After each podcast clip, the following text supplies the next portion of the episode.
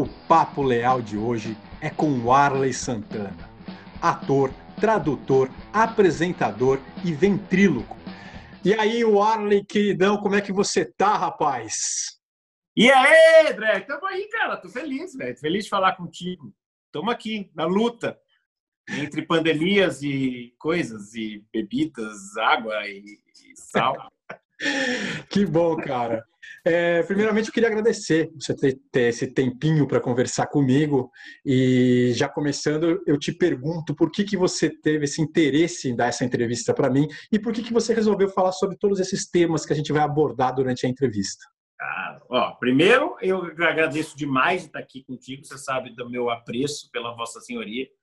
E, e não é de hoje que a gente se conhece. Você é um baita brother, um cara muito inteligente mesmo, assim. Tô falando de coração, você sabe, e, e, também você colocou palavras na minha boca agora, muito recentemente, cara, né? Não, não, não, tá certo, que é o programa da minha vida, cara, é o programa que eu considero o programa mais legal da minha vida. Tem gente, é difícil achar quem não goste do Tá Certo, mas assim, eu amo esse programa, sou de suspeito para falar, e tive o prazer de trabalhar contigo lá também. Cara. Então, tô agora no começo do stand-up e, vixe, tem muita coisa para te conversar. E por que, que você resolveu fazer? A gente vai falar um pouco da sua vida, da sua carreira, aquela coisa né, que, que sempre acontece com gente famosa como você, mas você também resolveu falar sobre um, so, é, um pouco sobre o destino, né? Por que, que você é. resolveu falar sobre isso? Porque é uma coisa que me intriga demais, André. Me, me ajuda, cara. Porque assim, ó, vamos lá, vamos lá e o destino, se ele existe, ele é muito interessante. O que eu quero dizer? Se ele acontece de fato, se ele já está traçado, e qual é o caminho do livre-arbítrio, então, se ele já está traçado? O livre-arbítrio ou um existe ou o outro existe. Não dá para os dois coexistirem. Entende? Entendo. Eu quero dizer? Porque se existe o livre-arbítrio, você pode fazer o seu próprio destino. Né?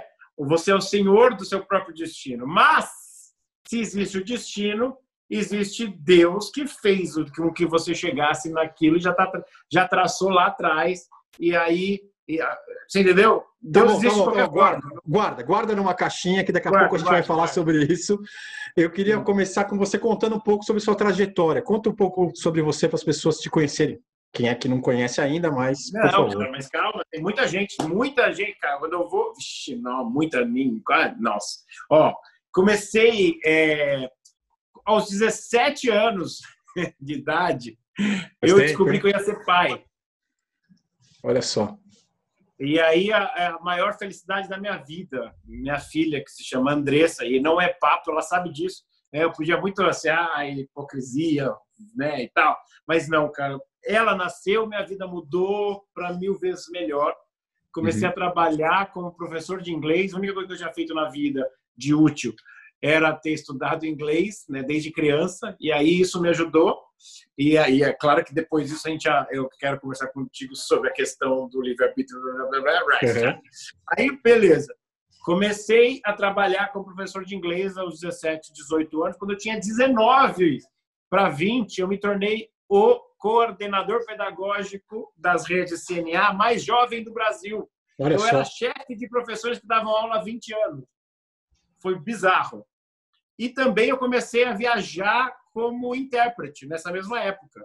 Hum. É, então, viajei com o Alexandre, dono da Cacau Show, fomos para França, Suíça, Inglaterra. É, viajei também com um amigo para os Estados Unidos algumas vezes, fui para a China fui crescendo como profissional, mas sempre nunca ganhando grana mesmo. Assim, isso é um outro assunto, né? Mas assim, é, e aí trabalhei bastante como professor, comecei a estudar. Eu percebi que a, a, a questão de estudar ajudava ainda mais idiomas. Então, quando eu comecei, terminei meu curso de inglês é, e comecei a dar aula de inglês, eu comecei meu curso de espanhol. E aí depois comecei a dar aula de espanhol e aí comecei a dar aula de português para estrangeiro e falei assim, comecei a viajar como intérprete, falei, vou fazer faculdade de tradução, tem tudo a ver com o que eu estou fazendo. E eu estou adorando viajar, e beleza, e é isso.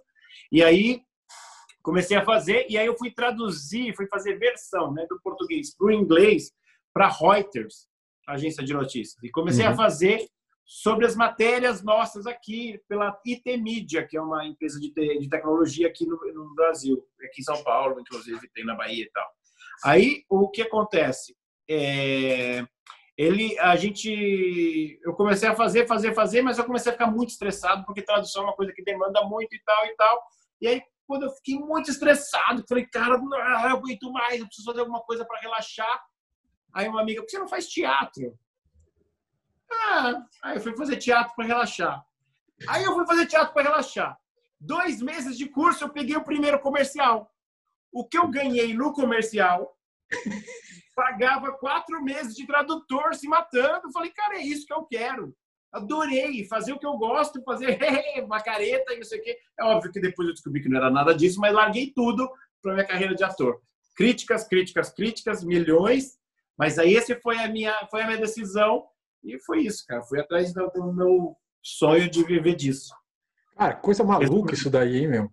Agora, e, e, e, e, aí você fez o curso de ator e depois, como é que você fez essa passagem para o humorista? Ah, boa pergunta. Porque assim, cara, é o seguinte, é... eu comecei, eu achava que eu era um ator sério. E aí eu queria Shakespeare, é. né, assim, né, Hamlet, Macbeth, não rolou, cara, porque eu sempre era convidado, ou eu fazia coisa assim de compre álcool gel, uma coisa mais, era o máximo da minha interpretação. E aí eu fui sendo levado para isso. Eu fiz um filme que se chamava Rinha, que todo mundo fez, assim, todos os atores da geração fez, eh, fizeram, assim, é, esse filme também, que tem uma galera. E aí é, era muito legal. A partir do Rim, eu fui convidado para fazer uma peça de teatro com a Mara Carvalho. Aí eu fui fazer, blá, blá, não, um CQC. E fala um pouco dessa história do CQC, quer dizer, você acabou, você fez teste? Quem me convidou, né, foi o Luke que deu uma força lá e falou, olha, olha esse cara e tal, não sei o Luke era... É, esse cara. O meu teste, meu primeiro, meu piloto foi com ei, Mael, um democrata cristão. e aí eu gravei com o Emael e consegui fazer o quadro do assessor de imagem. Para quem não sabe, o assessor de imagem é um quadro é, que eu acho maravilhoso. Era maravilhoso. Assim, era, eu adorava fazer, é uma ideia que surgiu na Argentina, não é nossa, mas que nós fizemos, tropicalizamos de uma forma é absurdo, assim. Na realidade, o quadro era só fazer os políticos falarem frases e falar a mesma frase. É legal, mas não é. A gente falou, não, calma aí, vamos fazer esse negócio.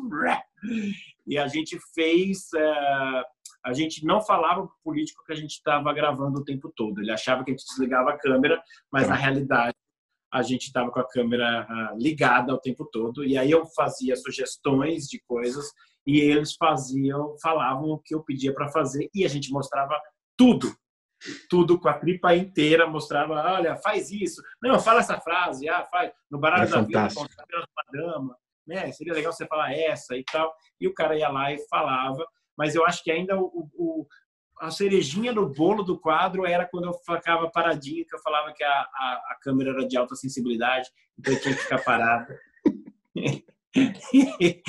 Isso até hoje, eu não sei que os caras caíram nisso. Agora, e você teve muito contato com os políticos nesse, nesse momento, né? Como que era essa relação, assim? É, porque a política é um pouco, né? É assim, você viu que eu não falei mais nada nunca, né? Me deram uma grana, fechou. Ah, tá bom. Então tá bom, vamos para o próximo assunto. Vamos falar um pouco agora de culinária. Aqui nós estamos com o Arley hoje, no próximo bloco você vai ver, tá bom? Mas sabe o que é legal, cara? Porque em geral, e, e eu estou falando isso mesmo, vamos nos despir de todas as críticas que nós temos ao mundo político. Pensa nisso. Tá. Vamos imaginar a imagem. O político geralmente, 99% das vezes, é um cara de certa forma carismático, né? Sim. E, e, assim, você pode não gostar, você pode não sei o quê. Dizem que até aqueles que a gente odeia existe carisma, né? Hitler era um cara muito carismático. Então, assim, é, é, é, é inevitável citar o fato de eles terem, de serem pessoas carismáticas. Então, eles eram muito afáveis, eu diria, assim, muito pessoas gente boa mesmo. Uhum. Todos eles me trataram muito bem, todos eles não tive problema, não tive rusga, não tive com, com nenhum, a não ser um cara que foi que não, que não topou dar entrevista, mas pela pela esperteza dele, que foi o Clodovil, que o Clodovil eu encontrei ele no meio do Congresso Nacional. E falei assim lá lá né, em Brasília. Eu falei Clodo, Clodo, me dá uma, uma, entrevista e tal. Ele falou assim você tem alguma fita gravada para eu ver como é? Eu falei não não tem ele falou ah então não. E eu achei ele o cara mais sagaz perspicaz. Agora, é, quando eles quando começou a ir ao ar quer dizer eles começaram a ver e entender como era o Aí quadro. parou Aí parou, quer dizer, você fez to toda uma gaveta e só foi ao é. ar depois que vocês tinham meio que terminado uma temporada, entre aspas. Exatamente. Gravamos tá. por volta de 40. Tá, entendi. 40 pessoas. Foi pra caramba, assim. É... Bastante. Agora, aí limita o personagem, acabou o personagem. Aí acabou. É um quadro para fazer história e ter começo, meio e fim. Sim. É para causar e é nós. E, a, e, essa mesma situação aconteceu com o quadro do Danilo Gentili? Exatamente. Também foi, foi uma coisa feita por tempo. E, na realidade, pela trajetória do programa, é, o meu quadro é uma continuação do quadro do Danilo, porque ele era o, o repórter inexperiente uhum. e o assessor de imagem é o repórter experiente, que é o que dá tá. as dicas pro. Então existia, pelo menos na, acho que na nossa cabeça ali, uma, uma ordem natural do, dos papéis ali. Uhum. E, e numa época que eu acho que é a mais frutífera do CQC, os primeiros anos, né? Mesmo depois que eu saí, principalmente é, é, nos últimos, nos primeiros três, quatro anos, era um negócio maravilhoso, eu achava, pelo menos assim. Eu só estive, só fiquei um primeiro ano, né, no CQC.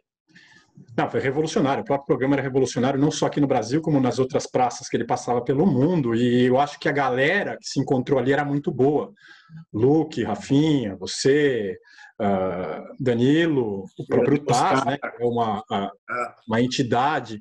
Como que era, agora para terminar o papo CQC, é, como que era a relação entre vocês? Entre vocês quem?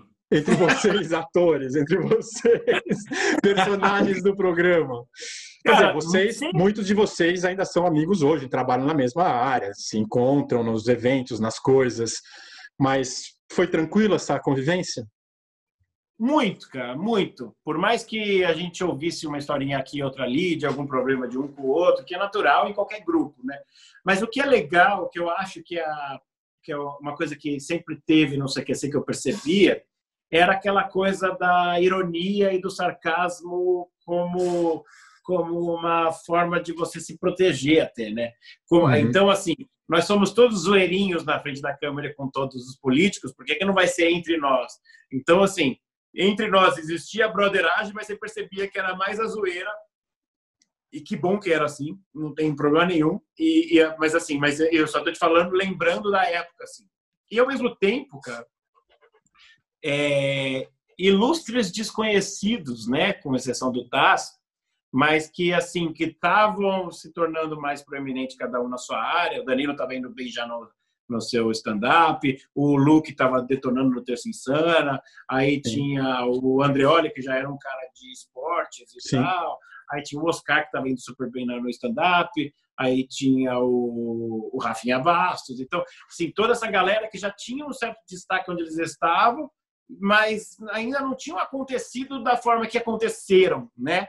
E aí, e, então, foi muito legal ver, sentir e estar tá ali nesse momento que a ascensão estava rolando. E ao mesmo tempo você vê que a, as pessoas às vezes se perdem um pouco também, né? Na, naquela questão do, ai caramba, calma aí, eu estou muito famoso agora, agora eu sou, eu sou, ah, né? E rola um pouco isso e também rolam algumas facilidades, né? Algumas coisas começam a ficar mais claras e mais fáceis, mais é, eu, eu, eu, no começo do CQC, eu, eu sou um desses dos caras que não, não, não, não teve aquela, não fui para a estratosfera como eles foram, Sim. ganharam muito dinheiro, mesmo porque eu saí já no primeiro ano. Sim. Mas assim, mas consegui ter um pouquinho daquele sabor, daquela coisa legal e daquele negócio. Só que também vi a galera dando uma pirada e também vi e acho normal, não acho nada, ó, oh, nossa, ó, oh, como eu sou né, inteligente, né, não sei o quê. Acho, acho natural, mas eu acho que ter vivido esse momento foi um negócio muito louco. Eu acho que o, o, o CQC realmente chegou para fazer história e, e, não só fazer história, como na história de cada um. É difícil a gente estar tá conversando com o Rafael Cortez esses dias. Cara, é difícil tirar isso do nosso próprio DNA. Ainda mais, eu até nem tanto, porque eu fiquei o primeiro ano, acho que foi um tempo bacana, mas assim, a galera ficou sete, oito anos. O Rafa estava reclamando, ah, o pessoal só fala de mim do CQC, quer saber até de hoje do CQC. Eu falei, cara, é uma coisa boa, é um programa que marcou, é um programa que, que eu acho que, que fez o seu papel, e claro, teve seus erros, vários, teve, mas eu acho que teve o seu papel e conseguiu marcar nossas vidas, é por isso que a gente fala tanto dele. Até outro dia, ex-CQC vai apresentar programa na TV Cultura, não é o Arne Santana. Isso, isso dez anos depois, sei lá Sim. quantos anos depois. Né? É quase um BBB, coisa que tem sigla, três siglas, né? três letras. E BBB e CQC é a mesma coisa. É como eu. Uma vez porteiro Zé, sempre porteiro Zé. Não tem, porteiro não tem... Zé é maravilhoso, cara. E é maravilhoso. É, é maravilhoso. Não, é o que eu digo, porteiro Zé continua abrindo portas para mim, graças a Deus. Então, cara. É, o porteiro geralmente abre, né? Como que os bonecos entraram na sua vida? Essa história do ventríloco, como é que como que se deu isso daí? Então, e aí eu acho que ela é totalmente ligada ao CQC, por incrível que pareça, porque aí acabou, para mim, né, o CQC, e, e eu estava fora do programa, por diversos motivos que eu ainda, né, até hoje eu ainda não sei direito exatamente o que aconteceu e tal, mas não é uma coisa que me incomoda mais, mesmo porque já se passaram 10 anos e sei lá, até mais. Mas assim, o que rolou foi que eles compraram uma franquia é, em, a espanhola, que é o El Hormigueiro, o Formigueiro, uhum. que é aqui, ó. Ah, ele é. E aí o, o Diego Barredo me chamou e falou, Warley, preciso falar contigo. É, e aí quando eu cheguei no escritório, nunca vou esquecer disso, cara, ele falou assim, você vai apresentar um programa com o Marco Luque. Eu falei, caraca, velho, eu era um repórter, assessor de imagem, no outro dia, agora eu vou apresentar o programa, que da hora, velho. Não, só Pô, que... É que é? Aí ele falou: é o seguinte, você vai ficar debaixo da mesa com, com um bonequinho assim, falando. É o Louro José. Mas foi assim. Sim. Eu juro para você. Eu não marco o look, eu vou ficar com o braço, é isso. É. Sensacional, é. E aí foi é isso aí quando ele me ganhou mesmo, e eu posso falar isso, cara. Eu gostei, eu achei interessante, porque eu gosto de desafios. Eu acho um negócio. Uhum. Eu falei, cara, você é o Marco, o Louro José do Marco Luque, da hora. Mas aí ele falou assim: e a gente está pensando em ir lá fazer o treinamento na Espanha. Legal. Boa. Bora. Eu já ia aceitar se fosse feito aqui mesmo, mas ainda mais com a, a Espanha, eu falei, vamos embora. E aí eu entrei no mundo do boneco forçosamente de uma forma maravilhosa. Então fui para a Espanha estudar com os caras, entender o que era o programa, assistimos alguns programas lá e foi maravilhoso. Aliás, nessa viagem, entre aspas aqui, o, o, o, o Luke falou, Arley, vamos almoçar com o Kaká, o Kaká, jogador do Real Madrid na época. Eu, cara, almoçar, a gente vai almoçar com o cara, vamos. É que, é que o Luke é, é, muito bem relacionado, né? O Luke é... Muito bem relacionado. Quem tinha feito a ponte foi o Ronaldo. Você viu, eu passei 20 dias com o Ronaldo na Espanha e eu não tinha nem o telefone dele. Eu não, eu não sou, eu sou muito ruim para fazer esses networkings assim. E aí a e a gente foi, almoçou e meu medo era rachar a conta, porque eu não tinha condições nenhuma de rachar a conta. A gente almoçou no restaurante super chique, mas aí o Kaká bancou, acho que não tinha condições. E aí a gente. Olhou para nossa cara, né? Olha para nossa cara e fala: não vai pagar, melhor eu pagar, né? e aí rolou demais, foi bom demais, cara. Começamos a, a, a comecei a estudar ventríloco e não sei o que. Eu já estava fazendo stand-up por conta do CQC, coisa de dois anos antes, dois, três anos antes. E aí eu, eu vi eu, eu vi um vídeo do Jeff Dunham, sim, que é o, o, o cara top da ventriloquia. E eu falei, pô, esse cara junta ventriloquia com stand-up. É, boneco com stand-up. Uhum. Eu quero saber mais disso. E comecei a pesquisar, pesquisar, pesquisar. Vi que tinha um encontro de ventrílocos lá na gringa, que se chama Vent Haven Convention. e fui. Juntei o que tinha e o que não tinha e fui fazer o curso com os caras lá. E aí, depois disso, eu não parei nunca mais, cara. Aí, não, aí, aí comecei. Aí rolaram outras coisas, né? E você tem um boneco aí para mostrar pra gente? Claro, um pouco desta sua habilidade? Tem aqui, ó. Tem esse cara aqui. Esse aqui é o, o meu primeiro, que é o Antenor. Antenor. Oi, André. Tudo bem, cara? Tudo bem, Antenor, tudo bem com você? Onde é que você estava? Que você estava um pouco amassado. Tava dormindo? É, eu tava ali com aquela mina ali, ó. Que isso? Oi. Com a Marta, a Marta, a esposa dele. Ah, tá. Cara, eu acho muito legal essa coisa que assim, não é simplesmente você se transforma no boneco e fica no boneco e o boneco fica falando e você tá lá atrás essa conversação, você tá ligado, né? É, é, é, é, algo de genial, né, cara? E, fora, e outra coisa, mano, tem que ter o, o cérebro, tem que, tem que ter o dom. Porque... Da tilt. Às vezes ele troca a minha dose, ele, às vezes ele acha que eu sou mulher. Oi, e aí, André, me fala nós de você, cara. Você cara, tem a mesma eu... idade que eu, não, né? Não. Ele não tem noção, cara. Ele fala umas coisas aqui. Mas assim, ah, e o que é detalhe também, é, eu tenho eu tenho dois bonecos de, de cada, né? O tenor é padre? Ah, então, exatamente. Por que, que ele está de padre? Esse aqui. Oh, meu filho. Por que, que você está de padre, Santenor? Que eu, eu, eu, eu celebrei o, o, o, casamento do, do Rafael Narinho. Quem é Rafael Narinho? Rafael Marinho é o. Ah, Rafael Rafa Marinho, eu sei quem é Rafael Marinho, é o humorista. Humorista.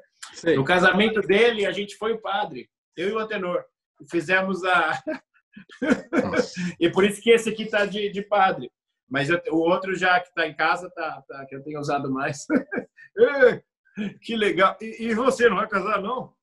Eu já casei, Antenor. Já estou casado, já tem oito anos. É, você não foi no meu casamento, o que eu acho uma desfeita. É, é, desculpa. Se ele casou, você consegue, genial, genial. Mas então, é esse aqui, ele fez o, o ele fez o casamento do Rafael Marinho e por isso que ele está de padre. tchau, tchau. Mas, tchau, assim, até mais. Tem uma, uma acabei, é, acabou rolando também, de uma certa forma, uma carreira internacional, né? Porque eu fui para o Japão fazer show e, e eu, eu e uma numa das viagens, no último show agora nos Estados Unidos, 2018, a gente foi fazer para o público americano. É, o André Milano foi comigo. Sei que é o, o André boneque, Milano, bonequeiro, né? Que trabalha com a gente lá, no, trabalhou com a gente no Tá Certo. É, ele faz o Dudu, faz o seu Valério e tal. Fantástico. E ele é um cara fantástico. E, e durante a viagem, ele falou assim: Olha, no seu show eu quero que você coloque um boneco diferente, uma coisa nova, não sei o quê. Eu falei, mas como assim, cara? E aí ele começou, durante a nossa viagem, que tinha três, quatro dias de folga antes do show, ele começou a fazer um boneco meu, tipo uma caricatura. E aí ele, ele fez durante a viagem esse cara aqui, ó. E aí é óbvio que eu usei no show, né? E aí, cara? Que é o Mini Warney. Mas, mas, e ele, a personalidade dele é o Warney também? Então, cara, eu, como foi no show no mesmo dia que ele ficou pronto, eu nem sabia, mas ele não, ele fala, ele é um cara fake, sósia, que, que dá em cima da minha mulher, na realidade. mas não obstante, não obstante, o Milano falou assim: Ah, olha, gostei muito, fiz o cara de espuma, mas ele falou assim: vou fazer outro seu. Eu falei: Ah, não, vai fazer outro? Vai. Então, cara, se liga. Não. Quer eu, ver? Eu, eu vi a imagem, é fantástico, mostre. Cara, olha isso aqui, velho. Quer ver?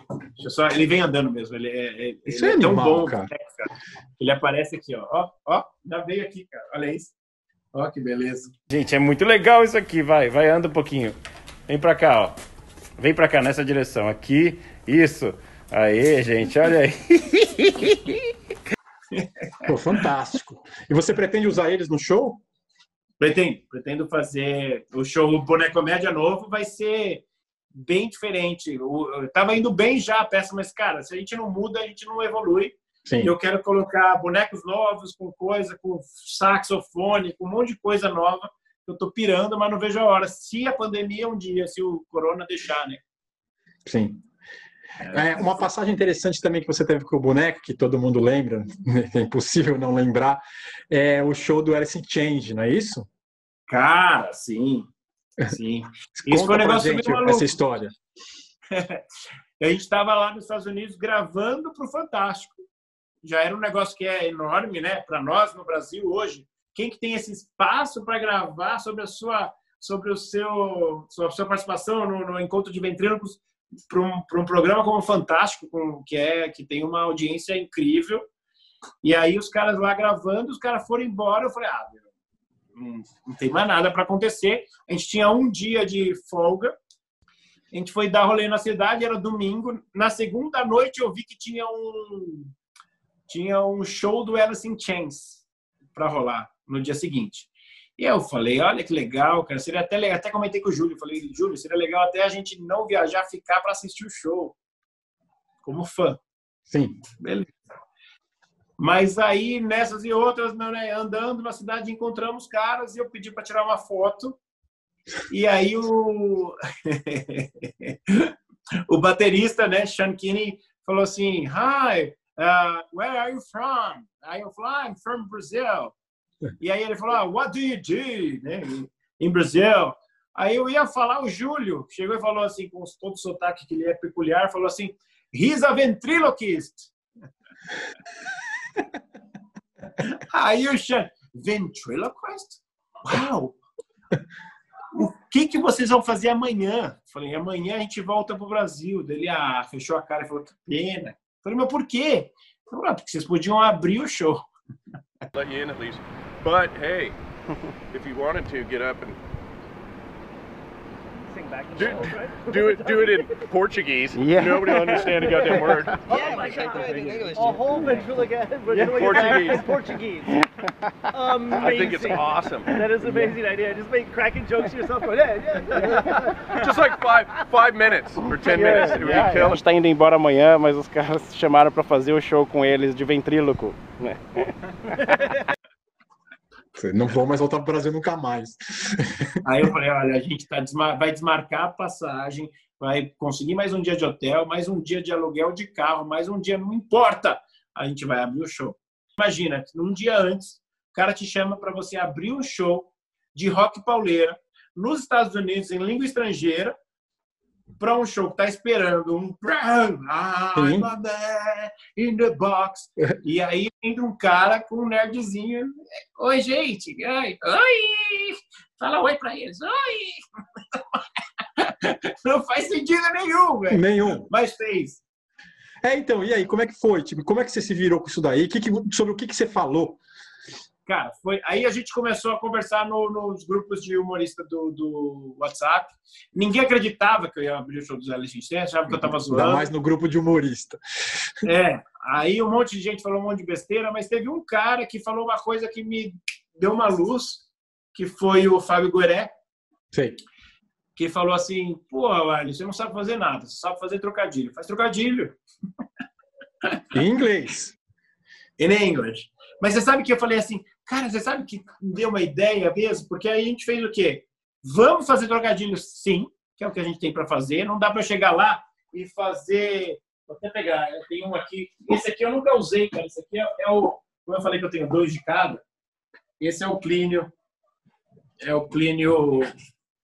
É, reserva. Aqui quebra a boca. Aí eu falo assim: Oi, Plínio, foi para a escola hoje? Sim. E foi legal? Não.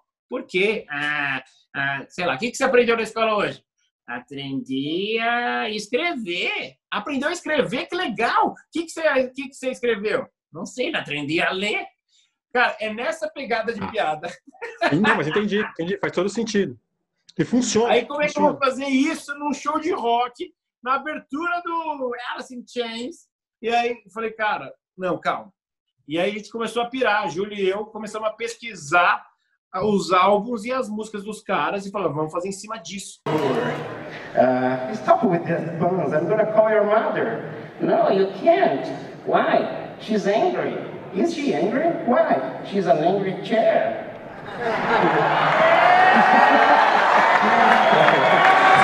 E aí, como que a gente faz? Primeira coisa, que é uma, uma máxima da ventriloquia, né?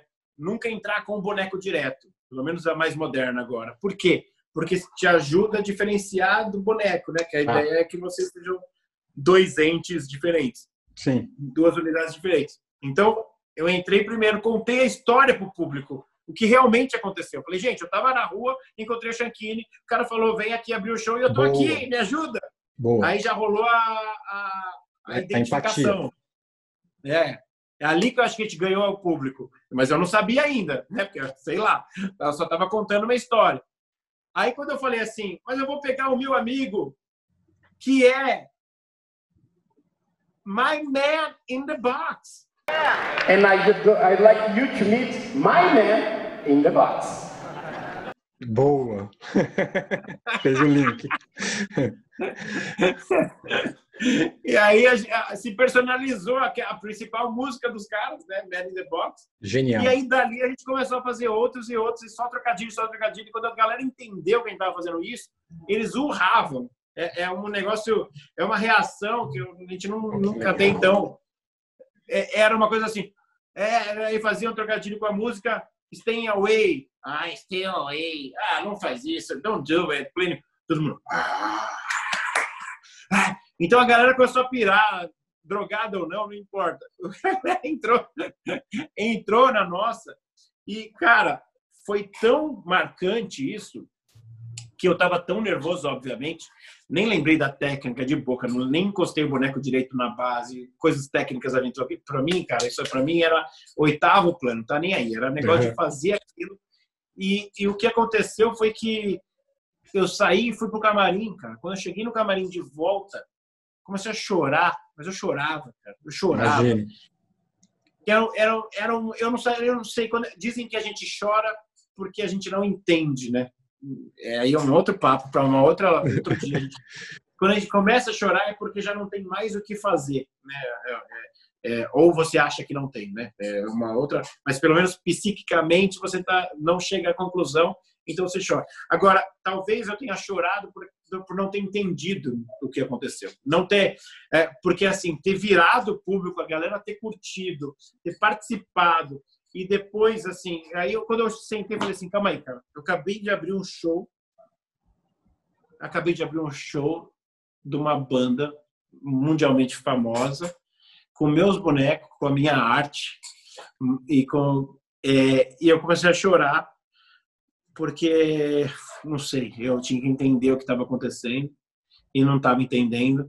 E aí, depois ainda, enxuguei as lágrimas, fui assistir o show no meio da galera e te juro, cara, que eu fiquei, não sei, sem exagero, umas duas horas tirando foto com a galera depois. Cara.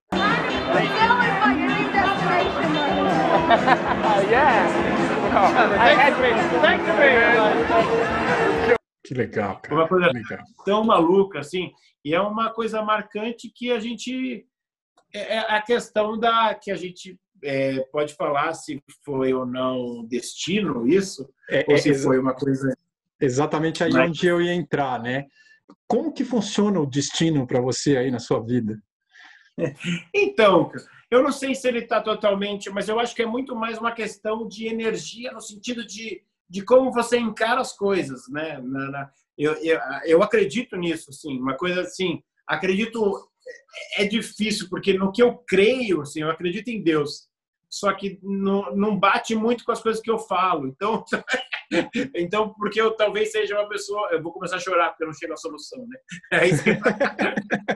mas o mas o, o, que rola é que as coisas vão a, acontecendo de uma forma tão é, de graça, mas de graça que eu falo graça mesmo, assim, uma coisa de presente, porque eu, eu acho que isso tem um pouco a ver com gratidão, com a vida, saca? E, uhum. eu não estou querendo falar nada de autoajuda nem nada, não é Sim. isso, não.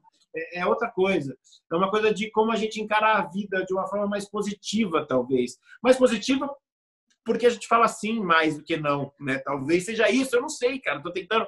É, quando a gente é, decidiu Eu- falar sobre Eu concordo. eu queria muito chegar numa conclusão em relação a tudo isso que acontece na vida das pessoas, mas o, fato de você se sentir de uma certa forma especial, isso já é interessante. E eu estou dizendo que todo mundo deve se sentir especial, porque cada um tem a sua é, a sua visão única de mundo, o seu valor. E, é, e aí e eu tô, eu tô falando bastante sem querer esbarrar na questão do segredo ou da, dessas coisas todas que eu não acredito muito. O que eu acredito, talvez eu acredite em tudo isso, mas eu falo de outras formas, sabe? Uhum. Mas, mas só essa, esse paradoxo já é interessante, na minha opinião. Assim. O que, e é maravilhoso falar sobre isso, porque eu nunca falo disso. Como também eu nunca nem tinha contado para as pessoas que eu chorei pra cacete quando eu saí do Legal. show. É, eu também falar com o brother, a gente se sente muita vontade também. Mas assim, é, André, o, o lance é, é- é- eu acho que o destino são escolhas. Só que essas escolhas já estão pré-estabelecidas, porque se elas já estão, aí é o destino. Mas se elas não estão, ele não existe e é a gente que faz. Eu não sei se é um ou se é outro, mas o que você falou, eu comecei a estudar inglês muito cedo e foi uma decisão minha. Eu me empolguei que minha mãe me ensinou as cores, mas é, a partir disso é, eu falei assim, não, eu quero aprender porque eu via no filme, quero, quero falar que nem essas, essas pessoas. Tinha nove anos. né? E aí fiquei insistindo. Meu pai e minha mãe nunca ninguém entendeu porque eu queria estudar inglês, porque ninguém na família nunca tinha estudado e nunca. Mas foi uma coisa que eu falei, eu quero, quero, quero. Não sei se foi uma escolha, a gente volta sempre, né? Mas aí, é, por eu ter estudado inglês, eu fiz, aí eu fui fazer um curta-metragem, né? Já fazendo como ator. E aí eu comecei a fazer, fiz tanto curta-metragem, cara, que tem até um curta da, da, da Academia Internacional de Cinema, que é o Arlie Santana, o filme, que é uma sátira de que todos os filmes têm a maldição de ter o Arlie Santana. Muito bom isso aí.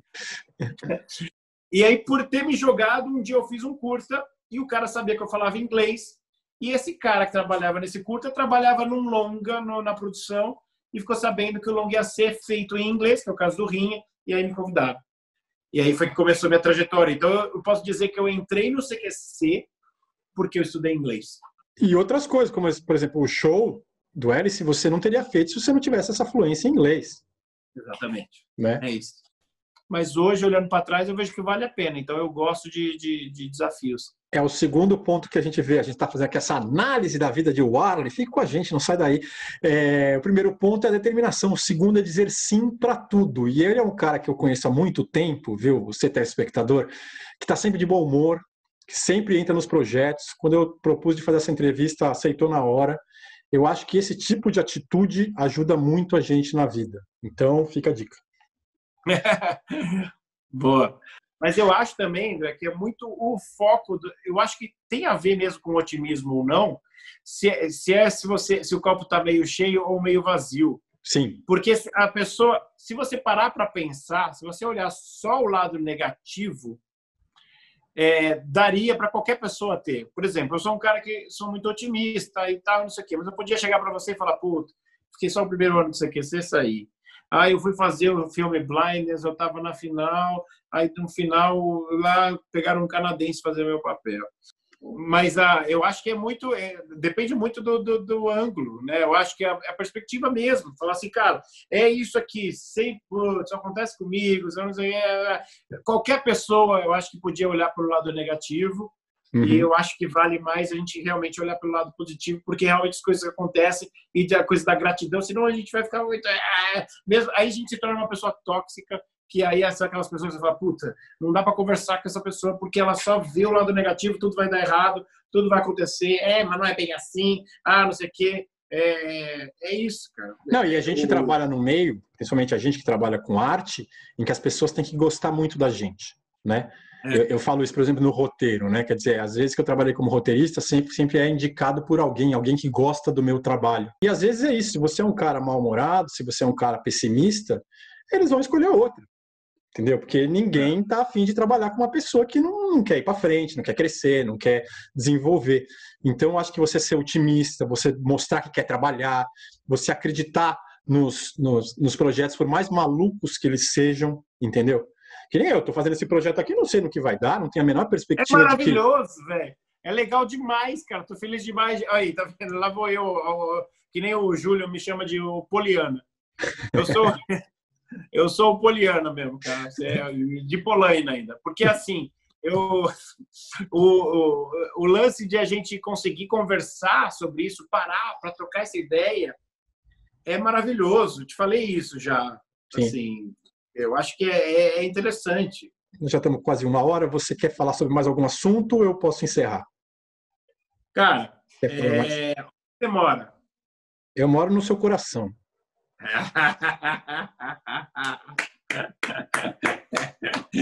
É isso mesmo, né? Você mora? Eu já me acostumei com essa sua, essa sua pegadinha, tá? Eu já me acostumei, não vem não. Mas, Warley, muito legal esse papo com você. Eu queria que você falasse algumas coisas assim para fechar a nossa conversa. Aproveita para fazer aquele jabá bacaninha, fala um pouco das suas coisas. Eu sei que a gente está parado agora com a pandemia, você não deve estar fazendo show, mas aproveita para falar o que você quiser. O espaço é seu.